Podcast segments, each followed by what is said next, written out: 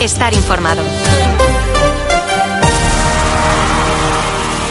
A Racha León, 3 y 25 de la tarde, arrancamos ya esta cita diaria con la actualidad del deporte vizcaíno en la sintonía de Cope Bilbao. Les habla y saluda José Ángel Peña Zalvidea. Hoy jueves la jornada tiene dos nombres propios en rojo y blanco, el de Aduares que ha renovado su contrato con el Atlético hasta 2027 y el de Galarreta que sufre una lesión muscular y será baja el sábado ante el Atlético de Madrid. Puertas y persianas Suachu. En Recalde les ofrece la actualidad del Athletic. Después de la esperada y ansiada renovación de Nico Williams, ya lo decía también el pasado domingo el director deportivo Athletic Miquel González, irán cayendo otras antes que tarde y la primera en llegar desde ese anuncio ha sido la del joven Álvarez eh, que será rojiblanco que vestirá la camiseta de Athletic por lo menos hasta junio de 2027 después de ampliar eh, un contrato que concluía también el próximo verano. Le escuchamos evidentemente satisfecho un orgullo y una felicidad muy grande, tanto para mí como para mi familia.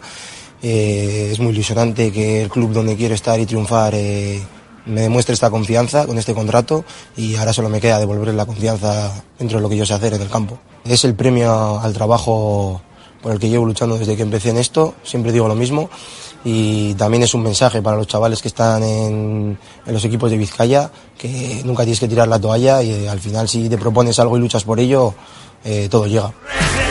En lo deportivo, la mañana en Lezama nos ha dejado una cara y una cruz. La cara, la de Miquel Vesga, que parece recuperado y se ha ejercitado con el grupo y podría regresar al equipo después de tres partidos ausentes. La cruz, la de Ruiz de Galarreta, que con una lesión muscular en el sóleo derecho puede perderse, va a perderse el partido del próximo sábado. Puertas y persianas Suachu. Puertas de garaje de comunidades, puertas industriales y persianas metálicas para locales comerciales. Estamos en Carretera Larrasquitu, en Recalde. Más información en puertasgarajebilbao.es. Llámenos al 944 65 39 62. Puertas Suachu. Y hoy otro de los puntos de atención estaba en Amoribeta, en concreto en Urriche, donde ha sido presentado el nuevo míster de los azules, Jandro Castro. Ya saben, eh, viene desde Villarreal, entrenaba al eh, filial, al segundo filial del conjunto castellonense. Ahora tiene la difícil tarea de suplir a Erich Mújica y de tratar de salvar a los de Sornocha. En cualquier caso, comenzaba evidentemente, como no puede ser de otra manera, con un mensaje positivo. Estoy convencido de que vamos a salir, vamos a trabajar, tenemos que pensar en el próximo partido, no podemos pensar más allá de, de Zaragoza, de, convencido e ilusionado de que, de que sí que se puede, se puede sacar esta situación adelante. Y hablando de nombres eh, propios, llevamos ya unos eh, cuantos días hablando del de John Ram. Ayer estuvo en Bilbao, lleva unos días, recogía ese galardón eh, que le otorgaba la sociedad eh, bilbaína y hoy vamos a hablar eh, con una persona muy cercana de su entorno, pues para ver cómo están viviendo toda la situación, toda la vorágine en la que está metido John Ram y sobre todo cómo puede afectar su paso al circuito saudí de golf en cuanto a un nivel competitivo o desde la vertiente competitiva se refiere. Por lo demás, hablando de competición, hoy tenemos baloncesto, Eurocup femenina, partido de ida del playoff, el Guernica que visita eh, tierras belgas eh, para enfrentarse al Mechelén. Lucas Fernández analiza así a su rival en su liga no conoce la derrota, que ha hecho una muy buena fase de grupos, destacan por tener un, un espíritu competitivo muy alto, muy sólido eh, y muy agresivo eh, cuando juega como local, un equipo que bueno que sabe lo que tiene que hacer en, en los momentos complicados de partido. Y hoy es un día en el que en el mundo de la pelota estamos a caballo entre el final de la tercera jornada del Mano Parejas y el arranque de la cuarta. Ayer victoria de Peña Albisu sobre Ezcurdia Tolosa por 22 a 10 y la cuarta jornada que arranca mañana viernes en Oyarchun con el duelo Jaca Currena, uno de los dúos que son cabeza de la liguilla frente a Artola Imaz. Los otros líderes, el Ordi Rezusta, jugarán el domingo en el Astelena y Barres ante Pello Echeverría y Zabaleta. Pues de todo esto y de un poquito más les hablamos desde ahora y hasta las 4 de la tarde en la sintonía de Cope más Bilbao. Les invitamos a que sigan escuchándonos y acompañándonos en el 95.1 de FM.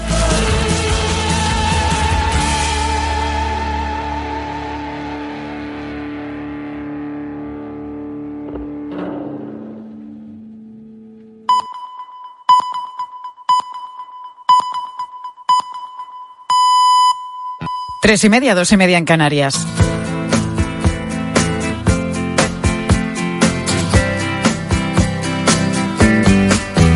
Escuchas Mediodía Cope. Con Pilar García Muñiz. Estar informado. Hace mes y medio, Manuel Rodríguez pasó a engrosar las listas del paro. Este sevillano de 57 años perdió su trabajo como camarero, una profesión a la que ha dedicado más de tres décadas de su vida. El hijo de Manuel sabía que no iba a ser nada fácil que su padre con esa edad encontrara trabajo. Por eso hizo lo siguiente.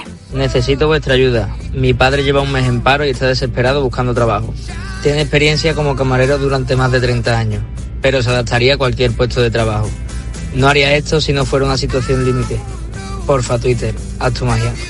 Es el mensaje que escribió Manuel en Twitter este lunes pasado, este 11 de diciembre. Lo puso a la una y pico de la tarde más o menos. Y hoy, tres días después, acumula 5.000 retweets, más de 2.000 me gusta y 75 respuestas. Entre ellas, la que estaban esperando, porque su padre ya tiene trabajo de nuevo. El mismo día, el mismo día por la tarde me escriben a mí y me, me pasan el contacto de, del que ahora es su jefe para que para que se ponga él en contacto con él y ya hablaron al día siguiente y nada y empezó oye. Y nada vamos me siguen llegando también y le digo a la gente que hombre que ya he encontrado pero la gente me lo, hay algunos que me dicen bueno pues si le sale mal ya tienes ahí sabes ya tienes ahí el número digo ya pues mira Manuel Padre empezó ayer mismo a trabajar en un taller como repartidor de ruedas. Le ha tocado reinventarse como a tantas otras personas que están en paro y a las que no les queda más remedio que cambiar de sector para incorporarse de nuevo al mercado laboral.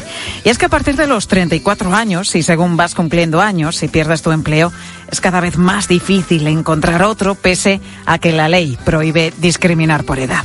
Y de repente, como Manuel, te encuentras en paro pasados los 55, con un horizonte gris y con unos cuantos años por delante todavía para llegar a la jubilación. Y eso pese a acumular muchísima experiencia, como el protagonista de esta historia. En este país parece que ya llega a una cierta edad las personas que que parece que no sirven para trabajar. Y que todavía, por ejemplo, te hablo de mi padre que tiene ya 57 años, pero es que mi padre puede llevarte una, un, yo que sé, una terraza entera él solo, de gente en un bar, que todavía es bastante productivo, que no es que, que, no, no es que no valga por la edad que tiene, ¿sabes?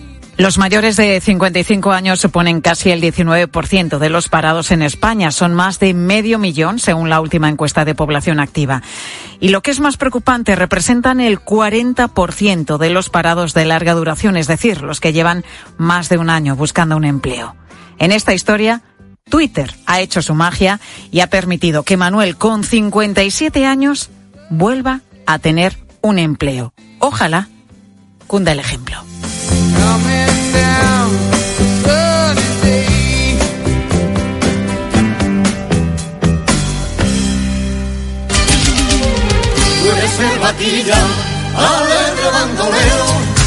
Porque lo que el dinero.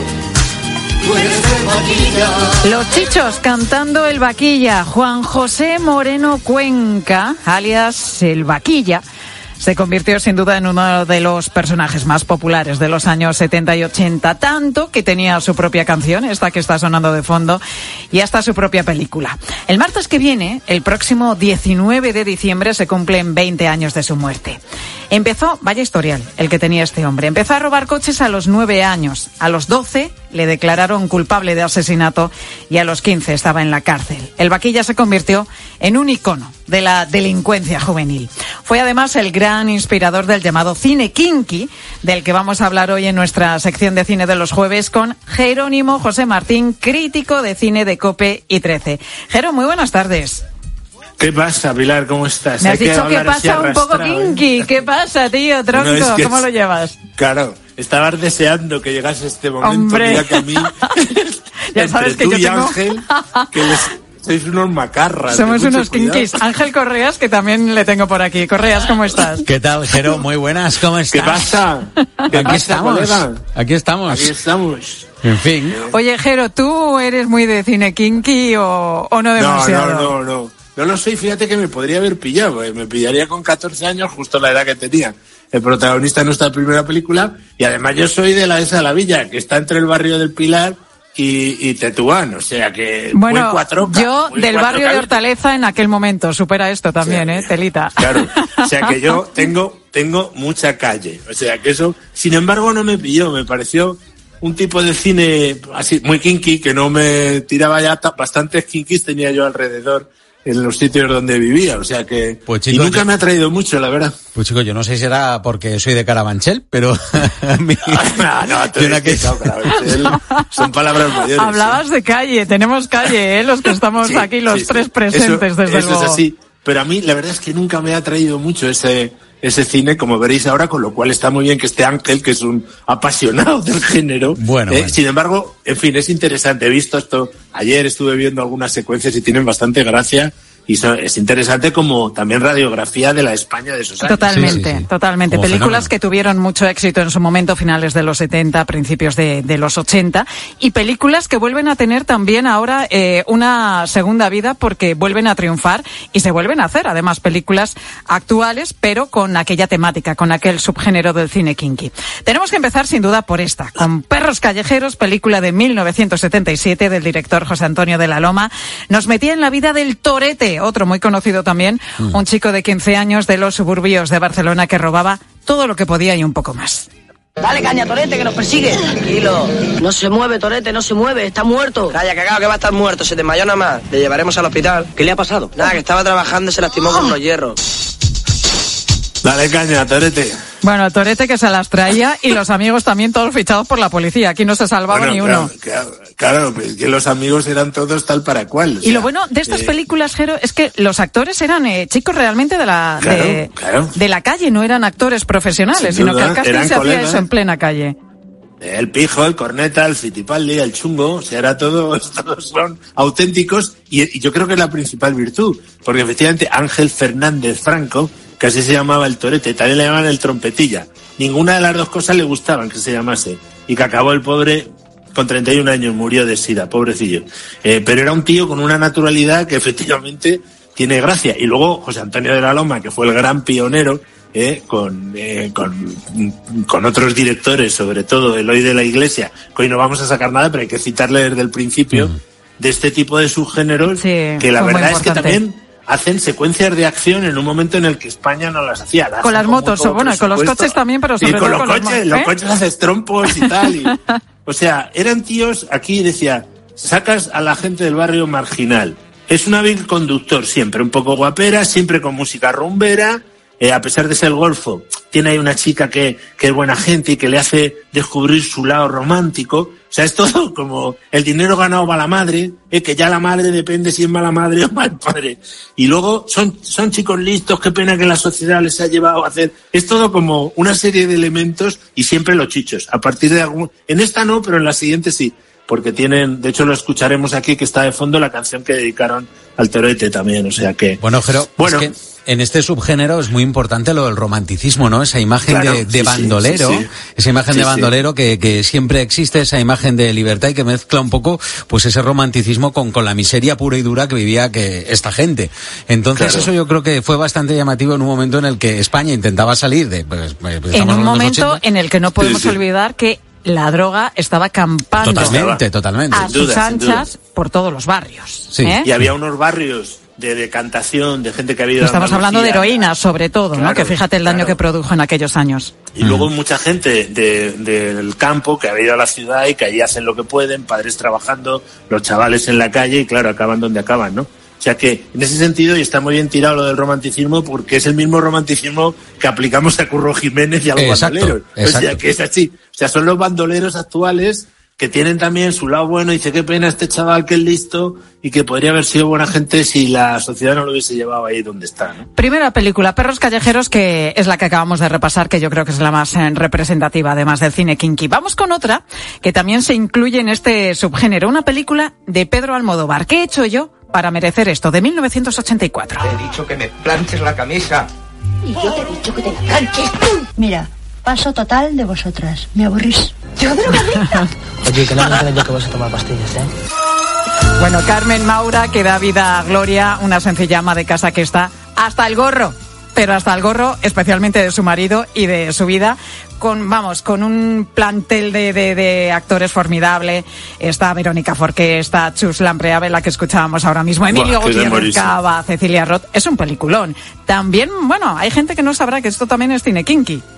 Sí, por, sobre todo por el papel del hijo, que el hijo es un chavalín también de 14 o 15 años que se lleva genial con la abuela, que es Churlan Preave, y que tiene que montar su negociete de tráfico de drogas. Su en el trapicheo, barrio, sí, o sea sí. que se está- Es un cóctel, porque en esa época Pedro Almodóvar mezclaba todos los géneros y es muy regular la película, pero a veces tiene momentos muy divertidos, ciertamente, ¿no?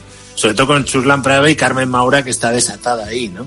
Sobre todo con una pata de jamón, no diré más, pero vamos. No digas o más, sea, eso es, no digas más porque no vamos a hacer spoiler, pero el final Claro, es sorprendente.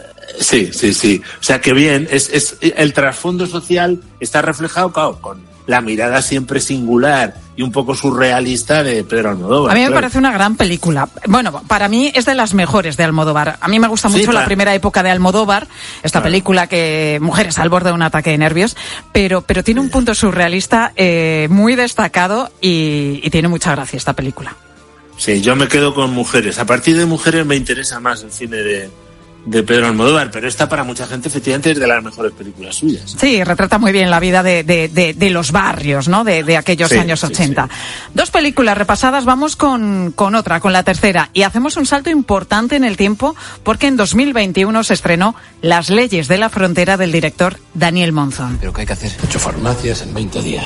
¿Pero qué me estás queriendo decir? Que es una banda. Entonces vamos a por ellos. ¿Quieres saber que, qué hacemos nosotros? Dar palos. Tienes otra vida. Yo lo que quiero es esta. Es una grandísima película, ¿eh? Seguimos en Sí, medio de la delincuencia juvenil, en los años de la transición, pero ahora estamos en eh, Girona, con un chaval de clase media que se mete en territorio sin ley, con, donde encuentra drogas, prostitución y robos con violencia también. Claro, esto es la apuesta de Daniel Monzón, que se ve, claro, que ha sido crítico antes que director y que le gustaba el cine kinky, hace su homenaje en el 2021 nada menos eh, con esta música de Derby, Motoretas, Burrito, Cachimba, o sea, que, que es auténtica la transición, ¿no? Un director que ha hecho, pues eso, Celda 211, El Niño, Yucatán, o sea, un montón de películas muy buenas y que aquí rinde su homenaje. Eh, ganó cinco Goyas esta película, o sea que aquí sube el nivel, porque las otras fueron despreciadas en su época como cine más bien cutre, no la de Almodóvar, pero sí las anteriores, y aquí no. A mí me parece una película irregular, de las más irregulares de Daniel Monzón, que me gusta mucho como director, y aquí lo interesante es que se basa en una novela de Javier Cercas, o sea que aquí va cogiendo prestigio todo en su género kinky, con un director de primera fila y con un autor de la novela Fíjate. también de primera fila, ¿no? Una película premiada, pero hay otras que también lo fueron, ¿eh? Porque Deprisa, Deprisa, de Carlos Saura. Sí, por supuesto. Sí, se Es- llevó el oso de oro en no Berlín. hemos hablado. Claro, Carlos Saura además ya había hecho en el año 59 Los Golfos, que podía ser como el precedente, pero luego el Hoy de la Iglesia hace yo el Vaquilla, eh, luego el Lute Camino revienta, Vicente Fíjate. Aranda, por La ejemplo. estanquera de Vallecas Claro, también. Hay La estanquera de muchas, es- muchas que es pa- de la películas incluidas ¿Sabes en este género kinky. Yo reivindicaría la andaluza, El mundo es nuestro, de Alfonso Sánchez, eh, que son de morirse de risa. Ese sería como los kikis andaluces que a mí me Escucha, parece y Torrente, y Torrente, yo Y no sé si meterla ahí o no, ¿eh? Por el cine supuesto, por supuesto que Torrente tiene mucho del cine kinky. ¿no? Totalmente. Pero hasta los coches. el cabeza- Bueno, el que, cabeza que el podríamos estar... eh, mira, al que no le gustaba el cine kinky, aquí está. Sí. No, pues es que el cabeza, el cabeza y el culebra sí que me gustan. Tres películas hemos seleccionado de este subgénero de cine kinky, Perros callejeros, que he hecho yo para merecer esto, y también Las leyes de la frontera. Jerónimo José Martín, crítico de cine de COPE y de 13. Jero, ¿sabes lo que te digo? Que la semana ¿Qué? que viene más y que me quedo contigo. Muy bien. Hasta luego. entre tú y la riqueza, con esa grandeza que lleva consigo. hay amor. Escuchas Mediodía Cope. Con Pilar García Muñiz. Estar informado. 3 y 44 minutos de la tarde.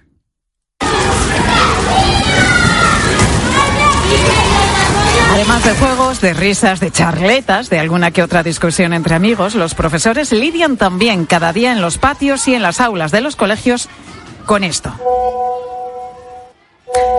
No es un debate reciente, ¿eh? ni mucho menos, pero vuelve a estar de actualidad. ¿Debería prohibirse el uso de los móviles en los colegios?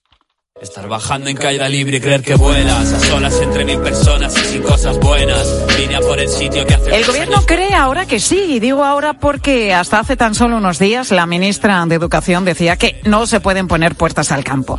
Ahora, sin embargo, Pilar Alegría ha cambiado de opinión y propone a las comunidades autónomas alcanzar un acuerdo para prohibir el móvil a los alumnos en horario lectivo. Aquí se incluirían las clases, pero también los recreos y comedores. ¿Qué es lo que ocurre? Que si me escuchas a lo mejor desde algún algunas comunidades autónomas como Madrid, Galicia, Castilla-La Mancha o Andalucía, este debate no es que sea viejo, tú dirás, pero bueno, si mi niño no puede llevar el móvil ya a clase, o, o, mi hija ya hace muchos años que se lo requisaron en el patio, claro, es que esto está ya reguladísimo en algunas regiones de nuestro país. La primera en hacerlo fue Castilla-La Mancha. Cope Toledo, Laura Sánchez, muy buenas tardes. Buenas tardes, Pilar. Pues efectivamente, hace ya nueve años que la Consejería de Educación emitió una normativa que se ha mantenido hasta hoy donde se prohíbe este uso del móvil en centros educativos, excepto con fines pedagógicos y bajo la dirección de un profesor.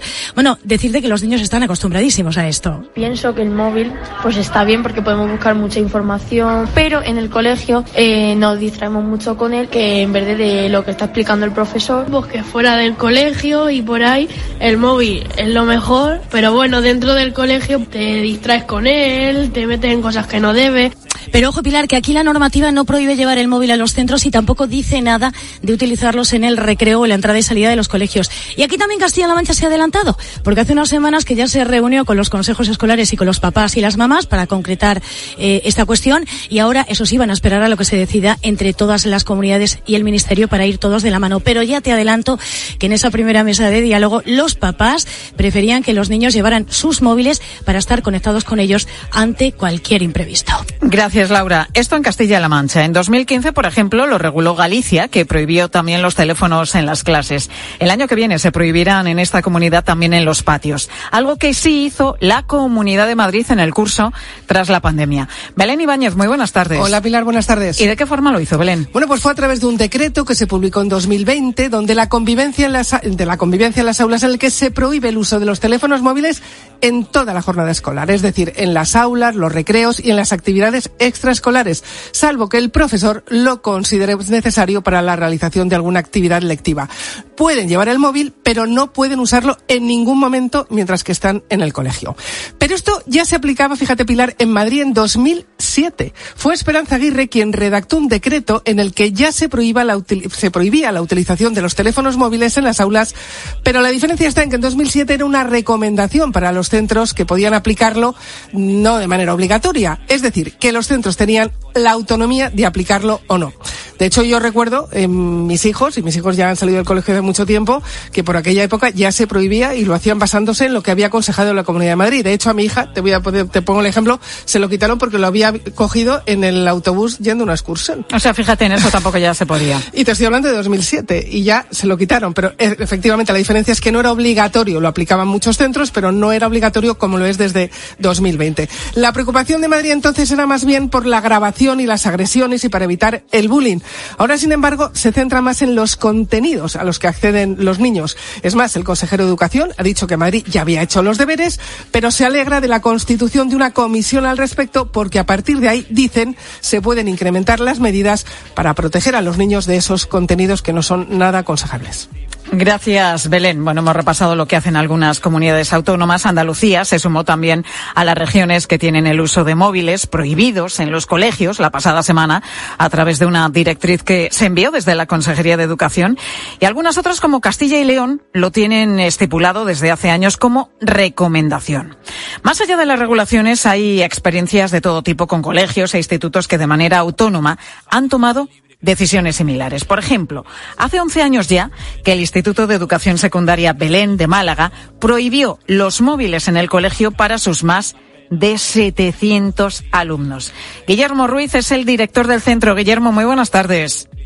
Hola Pilar, buenas tardes. Y la prohibición, Guillermo, pasa por llevar el móvil, no por usarlo en clase, ¿no?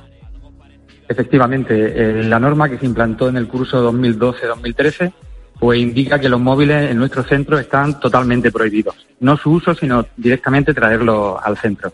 Por lo tanto, y evidentemente, el uso eh, también está prohibido, tanto en el horario escolar como eh, en cualquier actividad que implique la jornada lectiva, es decir, desde primera hora de la mañana hasta que nuestros alumnos salen a las 3 de la tarde. Guillermo, ¿cómo surge esta iniciativa? Hace 11 años, porque entonces el debate Sí. no estaba tan extendido como ahora. Sí, en ese momento ni eh, la sociedad en general tenía un uso tan generalizado del móvil, ni los menores tenían acceso a teléfonos móviles. Entonces, mm, eh, ocurrió en el centro un caso de acoso escolar y aparte ya empezaba a haber un uso pun- puntual del teléfono móvil, algunos alumnos lo usaban en clase y eh, fruto de eso, eh, desde el equipo directivo y el claustro de profesorado se hizo la propuesta y aprobada tanto en ese claustro como en consejo escolar, es decir, con la participación de toda la comunidad educativa, pues se implantó esta medida que hasta este momento pues nos ha dado mucha tranquilidad, entre otras cosas. ¿Y qué le pasa a un chaval, a un alumno del centro, si le pilláis con el teléfono? Bueno, pues en primer lugar, el protocolo que es muy parecido al que se ha indicado en las instrucciones que aprobó la Junta de Andalucía la semana pasada, pues el profesor o profesora que detecte un teléfono móvil tiene que solicitárselo al alumno, es decir, se le requisa, eh, lo entrega a un miembro del equipo directivo, a continuación avisamos a la familia y la familia es la que decide si viene a recoger el teléfono móvil en ese momento o si es necesario el uso por parte del alumno a la salida, se lo entregamos, al cual, si se da ese caso, se lo entregamos en un sobre cerrado. Esa, mm, eh, eh, bueno, esta, este incumplimiento de las normas es tipificado en la normativa como una conducta contraria a la convivencia y dependiendo del caso, pues acarrea una sanción que es la estipulada en la normativa. ¿Habéis requisado muchos teléfonos en este tiempo? Eh, evidentemente el primer año se requisaron, bueno, un número elevado, pero por ejemplo en los últimos casos, en, en todo el curso, en nuestros 700 alumnos, nunca sobrepasamos los 10-15 teléfonos al cabo de todo el curso. Es decir, una medida bastante asumida por toda la comunidad educativa, no solo el alumnado, también sus familias, y que está interiorizada por todos. Bueno, los padres felices, desde luego, porque ya sabes Muy que felices. en las familias esto es un problema. Los que tenemos hijos adolescentes es que eh, es una lucha permanente, ¿no? Con el uso del teléfono móvil. Pero los alumnos, eh, especialmente los adolescentes, ¿cómo lo llevan? Cuando Eh, les dicen bueno, a mí- que, que- que no pueden llevar al móvil. Lleváis 11 años de experiencia, estarán acostumbrados ya, pero los primeros años debió ser difícil también lidiar con ellos. difícil, sí, sí, sí. Fue muy importante eh, la información a la familia y sobre todo al alumnado, con reunión a inicio de curso, no solo para esto, sino para, para explicar el funcionamiento del centro, eh, mucha pedagogía, evidentemente tenemos alternativas eh, de dispositivos digitales para el uso en el día a día, eh, tele- eh, portátiles, aulas específicas, porque evidentemente muchos alumnos decían, traigo el teléfono en ese momento para que me ayude, pero claro, eso crea desigualdades, porque todos los alumnos no tienen el mismo dispositivo o muchas veces no tienen acceso a dispositivos. Y bueno, llega un momento que a mí me sorprende cada día que mm, no sienten la necesidad de, de usarlo. Evidentemente tienen muchas actividades, muchas cosas que hacer, hacer en el centro que no estar consultando el teléfono móvil, que ya fuera de la jornada lectiva suficiente tiempo tienen para ello. ¿El balance en todo este tiempo, en estos 11 años de experiencia, positivo, Guillermo? Muy, muy, muy, muy positivo. Muy positivo, la verdad. Eh, y, y quiero decir que no solo nuestro centro, bueno, por diferentes razones ha saltado nuestro caso a los medios, pero por conocimiento del sector y por muchos compañeros que están en otros centros, no solo de Andalucía, sino del resto de, España, es una medida que, como decía al principio, está eh, tomada y decidida desde hace muchos años. Es decir, las medidas políticas, evidentemente, muchas veces llegan tarde, pero bueno, eh, bienvenidas sean. Pues sois referencia ahora mismo porque lleváis ya unos cuantos años de experiencia, 11 años, y como nos estás contando, el balance de haber prohibido los teléfonos móviles en el centro educativo, en vuestro colegio o instituto, está siendo realmente positivo. Guillermo Ruiz es eh, profesor y es director de el Instituto Belén de Málaga. Guillermo, gracias por atendernos en Mediodía Cope. Muchas gracias, un placer.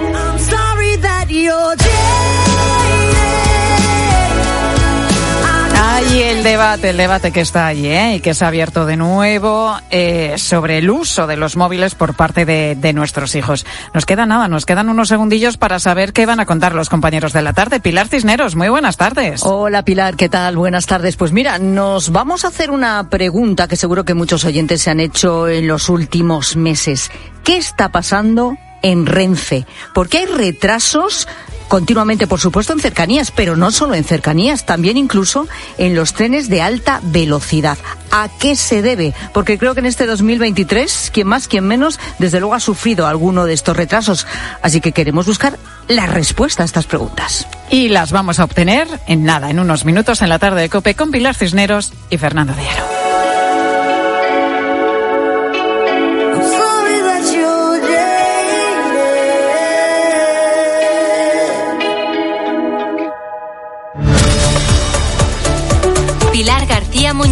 Mediodía Cope. Estar informado. Poder estar juntos y pasar muchos días seguidos. Estar con la familia, compartir con los ¿Y a ti?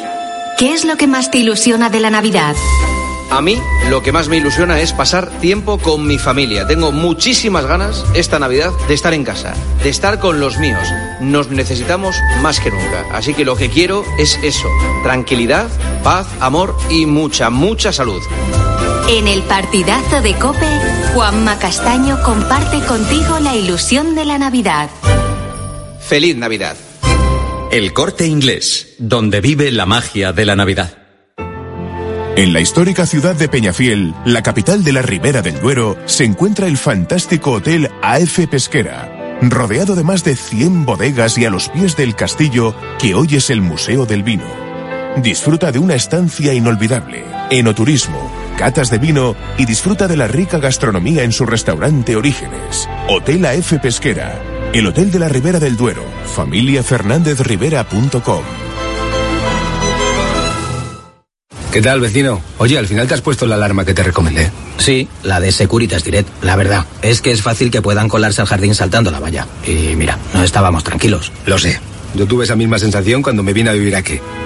Protege tu hogar frente a robos y ocupaciones con la alarma de Securitas Direct. Llama ahora al 900-666-777. Recuerda, 900-666-777.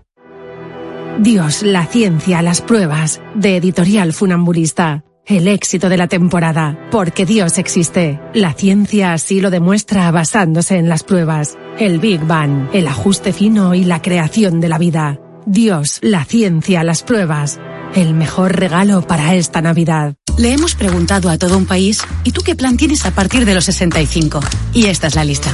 Navegar en un velero, aprender un nuevo idioma, correr una maratón, sacarme el... El futuro es mucho más inspirador con los planes de pensiones de Mafre. Súmate al programa Tu Futuro. Ahora está con un 6% de bonificación por traslado. Infórmate en tu oficina o en mafre.es. Si lo que te separa del universo digital de tus hijos son puertas que todavía están cerradas, ¿cuántas estás abriendo? El universo digital de tus hijos e hijas es todo un mundo. Más puertas abres, más lo entiendes. Descubre cómo en FAD.es. Este viernes, Herrera en Cope te presenta la Fundación López Mariscal, un motor de solidaridad y labor social en Ubrique y su comarca, y a su impulsor el empresario José Luis López Fernández, uno de los principales empresarios andaluces y españoles. Recuerda, este viernes, Herrera en Cope, desde la Fundación López Mariscal. Elige tu Cope Bilbao. 97.8 y Cope Más 95.1 FM. El 16 de diciembre, en el recinto Padel Baidederio, ven a pasarlo a lo loco en el Festival Ochentero, con la banda del Capitán Inhumano, Bernardo de los Refrescos y DJ Imanol, residente de Discoteca Buda. Festival Ochentero. Puedes comprar tus entradas en Padel Bay. Venta anticipada por solo 10 euros y 15 euros el día del festival. Recuerda, el 16 de diciembre a las 11 y media de la noche, Festival Ochentero en el recinto Padel Bay, en Santo Domingo Etorvidea 10, Derio.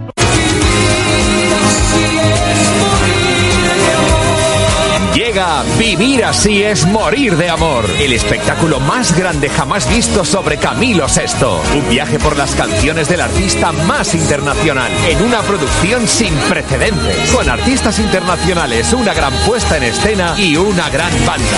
Vivir así es morir de amor. Te enamorará, te sorprenderá. Bilbao 11 y 12 de enero. Teatro Campos Elíseos. Entradas en Cuchabank y Taquilla Teatro. Si vas a cambiar tu bañera, nunca es tarde si la ducha es buena. Y si hablamos de duchas, ducha ya. En unas horas y sin incómodas obras, ganarás en seguridad, confort, espacio, estética y con total garantía. Fueron los primeros y siguen siendo los mejores. Decídete por ducha ya. Llámales para informarte.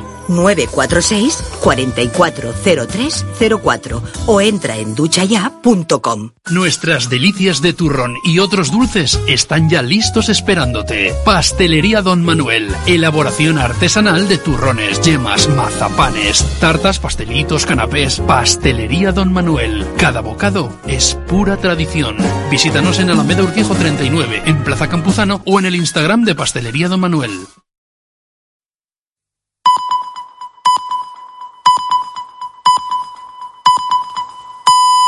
Las 4 de la tarde, las 3 en Canarias. Con Pilar Cisneros y Fernando de Aro, la última hora en la tarde. Cope, estar informado. Muy buenas tardes a la gente, gente.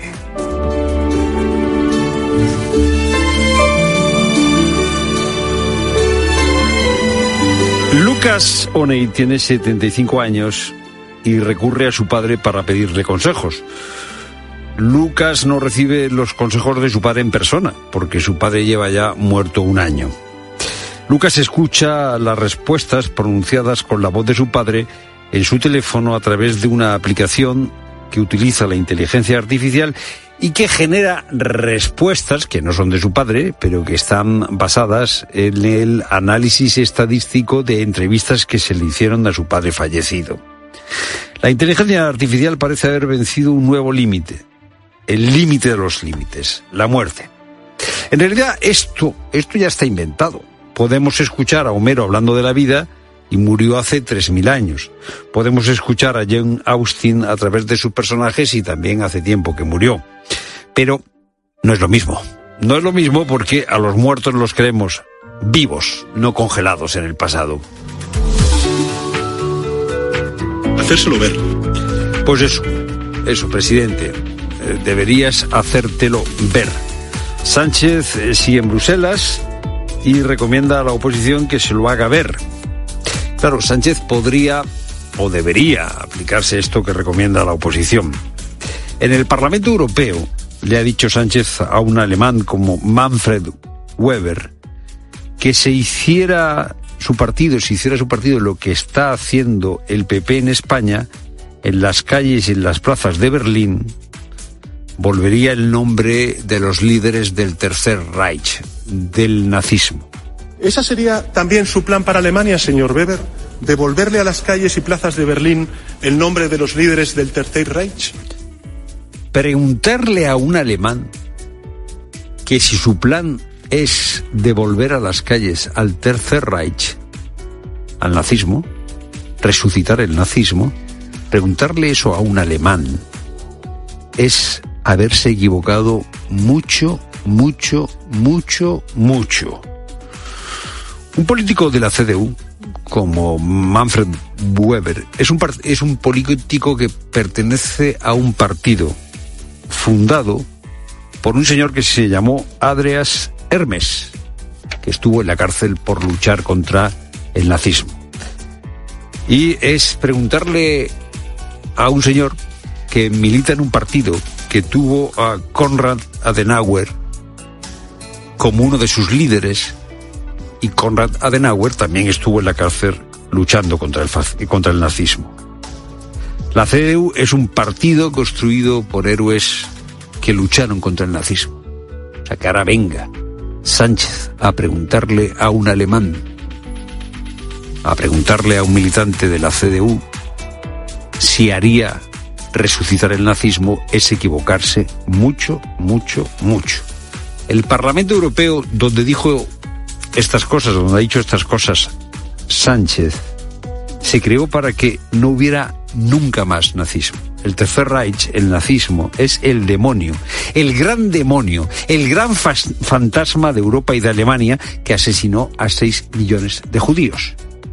Y no se puede hablar a la ligera, como ha hecho Sánchez, del demonio, del gran demonio. No hay nada comparable. Mejor, mucho mejor que Sánchez se dedique a sus cosas y que no haga comparaciones históricas porque, repito, no hay nada comparable al nazismo. Quizá el estalinismo. Quizá no, el estalinismo. Para, para comparar algo con el nazismo hay que hablar del estalinismo o del maoísmo. Bueno, pues mejor que eh, Sánchez se dedique a sus cosas, por ejemplo, a pagarle a Puigdemont lo que le debe. O sea, esa reunión que tiene pendiente y que según Turul, eh, brazo, derecho de, o, brazo derecho de Puigdemont en Junts, eh, se va a producir más pronto que tarde. Nos hemos emplazado a encontrar la fecha y el lugar para que se vean. Lo importante es que se encuentren y hablen en un encuentro como debe ser, sin fotografías ni logos de partido. Le han preguntado a Sánchez por ese encuentro con Puigdemont y ha dicho que no lo tiene en la agenda. Pero cuántas cosas... una reunión con el presidente aragonés de la Generalitat el día 21. Mi agenda es pública, es absolutamente transparente. No está en la agenda de Sánchez. Pero ahora sí, ¿cuántas cosas no estaban en la agenda de Sánchez y han pasado? Pues casi todas. Es lo primero, no lo único. Buenas tardes, Pilar Cineros. Buenas tardes, Fernando. Buenas tardes a todos. Te hablamos también a esta hora de la historia de Manuel, que tiene 57 años y hace un mes y medio este camarero sevillano perdió su trabajo. Su condición de parado le llegó a una edad difícil. La última encuesta de población activa constata que casi dos de cada diez desempleados en España tienen más de 55 años como Manuel. Representan además el 40% de los parados de larga duración. Su hijo, que se llama como él, consciente de lo complicado que lo tenía su padre para regresar al mercado laboral, decidió echarle una mano y pedir ayuda a través de las redes sociales. Hoy es su segundo día de trabajo repartiendo neumáticos en talleres. Su historia nos la ha contado su hijo en Mediodía Cope el mismo día, el mismo día por la tarde me escriben a mí y me, me pasan el contacto de, del que ahora es su jefe para que para que se ponga él en contacto con él y ya hablaron al día siguiente y nada y empezó oye y nada vamos me siguen llegando también y le digo a la gente que hombre que ya he encontrado pero la gente me lo, hay algunos que me dicen bueno pues si le sale mal ya tienes ahí sabes ya tienes ahí el número y vaya pues mira y este jueves en COPE estamos analizando el debate abierto por educación para prohibir el uso de teléfonos móviles en colegios e institutos a los alumnos de primaria y secundaria de toda España. Solo en Galicia, Madrid, Castilla-La Mancha y Andalucía lo tienen regulado. Y en medio de la reflexión de cómo la tecnología irrumpe en la educación de nuestros hijos, la Real Academia Española alerta en un informe sobre el deterioro en la enseñanza de lengua y literatura en la ESO y bachillerato. Sefi García.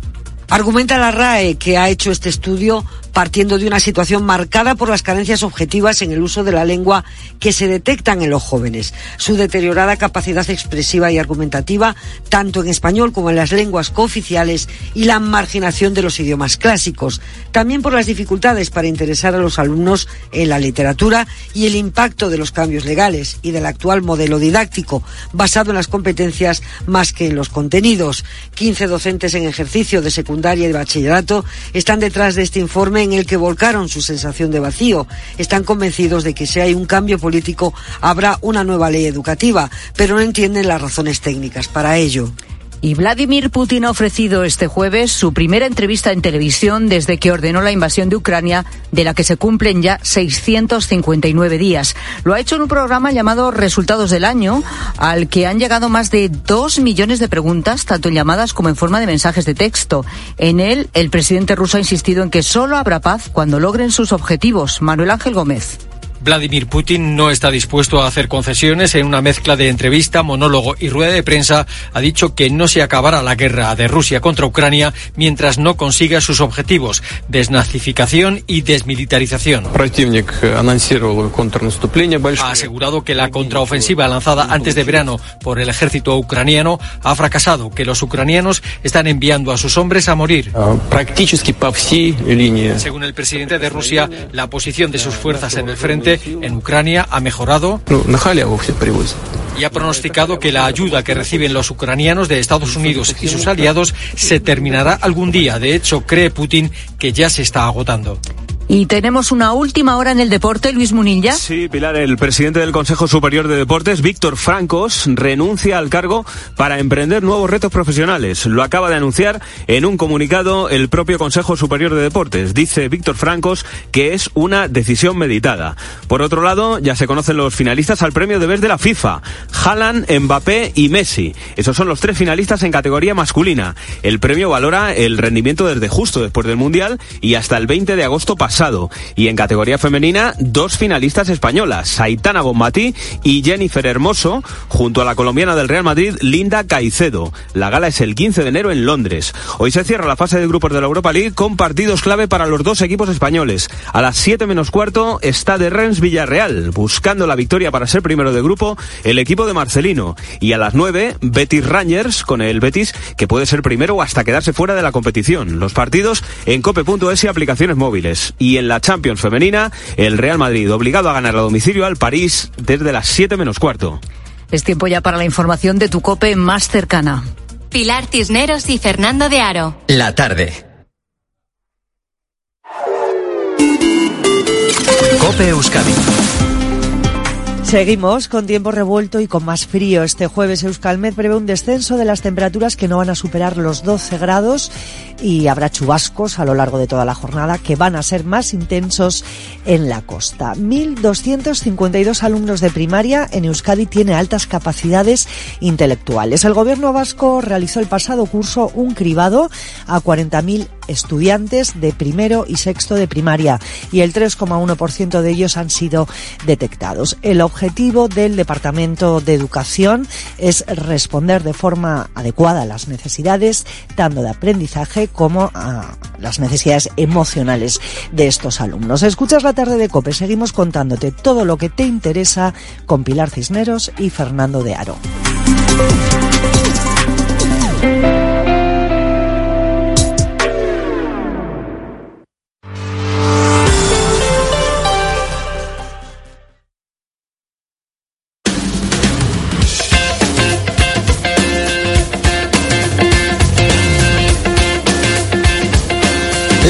Y 11 minutos, hora menos en Canarias, estamos a jueves, es 14 de diciembre.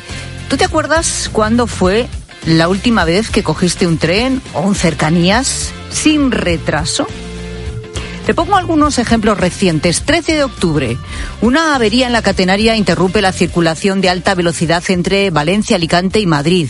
Belén se dirigía a Alicante con destino final en Benidorm. Esta fue su odisea hasta llegar al festival al que se dirigía. Yo eh, cogía el tren a las 10 y cuarto de la mañana, tenía que haberlo cogido, y a eso que llegábamos a Cuenca y iba muy lento, muy lento, ya he empezado a decir eh, que teníamos que volver a Madrid. Nos hemos bajado en Cuenca y ahí ha sido la odisea de intentar conseguir un medio de transporte. Total, que yo me he subido a un taxi, me iba a ir al centro de Cuenca a buscarme la vida y unos chicos han subido conmigo y han dicho ellos, eh, nos vamos a Valencia, nos han llevado, nos hemos ido a Valencia y he llegado a Valencia hace una hora y dentro de otra hora me sale una autobús que me lleva a Benidorm.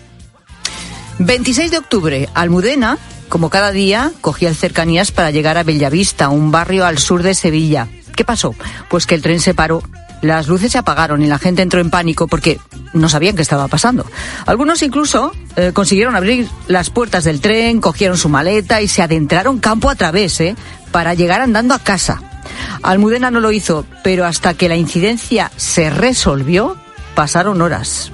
Es una parada de tren lo único que, tengo que hacer y son normalmente seis minutos y sube tres horas y diez más o menos y eso fui yo que fue la última parada que, que hubo antes de que el tren parase. Pero había gente que venía de paradas anteriores y estuvo bastante más tiempo en el tren encerrado realmente. 5 de diciembre, en la previa del puente de la Inmaculada, Raúl volvía a Extremadura, a su casa. Un tren de cercanías descarrila pasadas las dos y media de la tarde a la entrada de la estación de Atocha y provoca la interrupción del servicio en ambos sentidos. La verdad es que esto es una vergüenza. Y en pleno puente.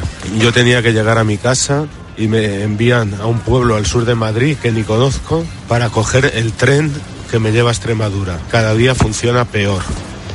Y Laura, un día más, esta semana llegó tarde al trabajo porque sus cercanías pues no llegó a la hora a la que tenía que llegar. Todos los días tenemos problemas a la hora de coger el tren desde hace una temporada. Es vergonzoso.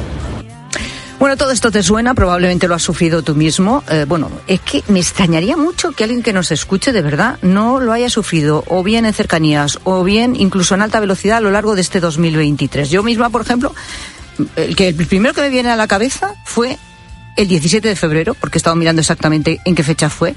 Hacíamos el trayecto Granada-Madrid en AVE.